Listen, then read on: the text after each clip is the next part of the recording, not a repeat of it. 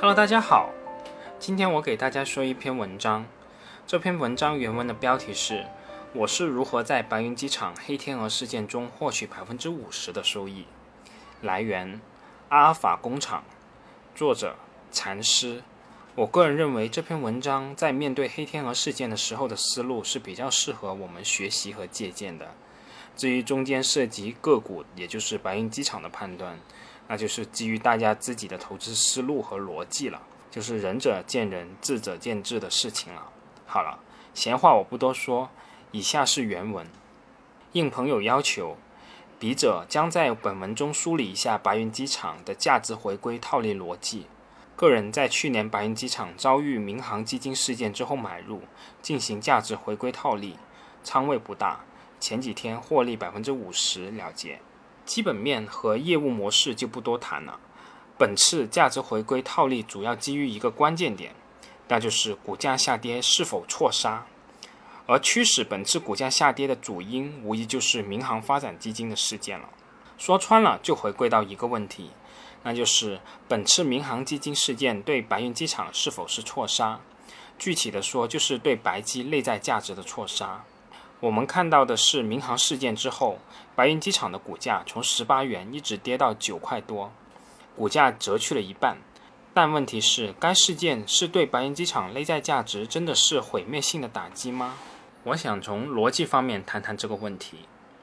大家都能看明白一件事，就是在财报上，民航基金事件使得公司的营收和利润都减少了，而且幅度还不小。这个表面的数字变化对于散户来说是最受不了的。但是我们看这个事对白云机场真实的盈利能力是不是有影响呢？首先看性质，它仅仅是补贴方式的变动。要知道，白云机场的正常运营并不完全依赖于民航发展基金的补贴。补贴对于白云机场来说，就相当于减少费用支出，达到增加盈利的目的。这就是我们表面所看到的。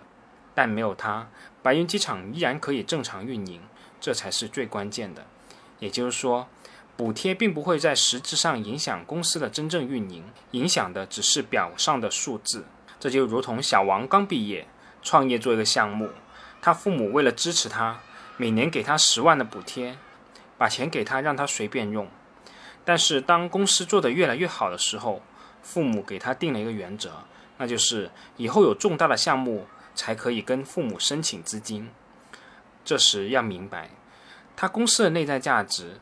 其实就是他公司经营本身带来的价值，而不是父母的补贴。当然，他会每年把父母的补贴记在你的财报里。但如果你投资的是小王的话，你会因为父母以后在补贴上对其限制就撤资了吗？我们应该明白，补贴对于其公司的内在价值的分量，仅仅是一个表面数字，还是真正能决定了公司未来的经营价值？除非你看中就是这个补贴。否则，补贴没了你就走了，只能说明你的投资逻辑是错误的。第二点就是需要确认一点，那就是补贴是否代表公司的内在价值。如果是，那么这种补贴对于公司的内在价值又占比是多少呢？我的看法是，补贴仅代表极小的内在价值，这个具体的度不好说，但绝非像跌幅那样超过百分之二十甚至百分之五十。为何这样说呢？因为内在价值说穿了就是公司未来总现金流的折现。试问，这个补贴在未来的现金流折现又有多少呢？我们要明白，对于民航发展基金而言，补贴的目的就是为了不再补贴。一旦你发展壮大了，可以独立扩展了，这个补贴就不会再有了，这是一定的，只是时间早晚的问题。但从白云机场这样的地位来看，撑不了太久。否则，一直拿着乘客和航空公司的钱来补贴给机场，就失去了民航发展基金辅助发展机场这个初衷了。鉴于此，国家开始将这部分钱好好的规划，意思很明显：以后要用钱的时候，你就申请得专款专用，不再像以前那样随便用了。这是一个民航发展基金对机场释放的一个信号，意思是你们已经长大成人了。出了重大的事情，例如买房、建设机场这样重大的大事可以申请，其他的项目，民航基金的投资尽量是进行控制的。如果再进一步细谈，我们再来看看财政部到底是个什么意思。直接取消民航发展基金直接返还百分之五十给上市机场公司作为收入这个政策，意思就是你不要把给你的这个钱算进收入里面去，这个直接影响只是会计上的数字，当然利润也是直接受影响的。但后面还有一手，要好好领悟，也就是并不是不给你钱，而是你要和其他机场一样，用多少钱得去申请，由此。大的机场建设项目基本上是可以去申请的，当然这些都不重要，最重要的是我们衡量这一点，那就是未来补贴的总现金流折现到当下的价值对内在价值的影响到底有多大呢？我认为不大，原因有二，其一，补贴不会持续，尤其随着白云机场的实力和规模越来越大，可以想象到这种补贴会逐渐缩小或被控制，这是一个不可控的因素。所以，即便对未来现金流量折现，那么依然是一个不大的数字。至少为了安全边际，也不应对其进行过长时间的折现。由此，我们在计算估值时，就不应该把这一项按照其他经营性现金流的含金量给予同样的估值。因为机场属于经营性永续模式，永续现金流跟补贴这种现金流肯定不是一个性质的，其估值的标准也是完全不同的。说到底，这部分补贴基本上是定死的，估值标准也是很低，不应该跟随几十倍市盈率的水平，充其量就是个位数的 PE。我算了一个糊涂账，拿白云机场2017年16亿的利润来说，以相对估值来计算，其中以4个亿补贴利润计算，估值为40个亿，其余12个亿按照25倍 PE 计算为300个亿，这样一共就是340亿元。那么事件发生以后，我们按照最差的预期，干脆就没有补贴来计算，那么就相当于砍掉四十亿，占了百分之十一点七。如果市场正常表现的话，那么一个多跌停就算是比较理性的了。如此，跌破三百亿算是正常反应，但如果跌破两百亿，这相当于市场直接忽略了 T 二对公司未来价值的加分。由此，两百个亿再回归到三百个亿，就是百分之五十的套利空间。退一步来说，跌破两百个亿买入，相当于以低成本白捡了一个 T 二的新增盈利点。其二就是对公司内在价值的影响，所以我们就必须考虑一个问题：我们在估值时是否将这种补贴看成是公司内在价值很重要的一部分？从股价的走势来看。好像市场认为补贴对于公司的价值达到要一半这样水平，这是多么荒唐的一件事啊！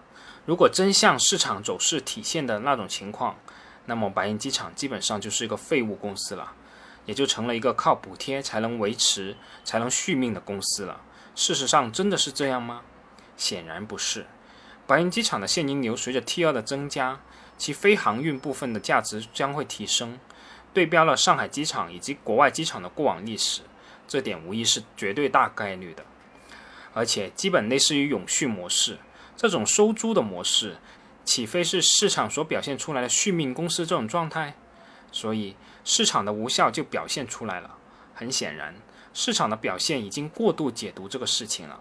而事实上，市场的解读完全走的是看表说话，因为利润影响了近百分之四十。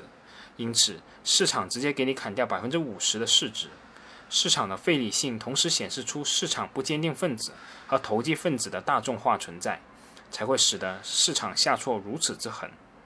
从另一个角度来说，若白银机场暴跌之前的市值就是你通过合理的估值补贴的内在价值之后所得出的一个更市值比较接近的市值，那么这波下跌对于你来说无疑就是错杀。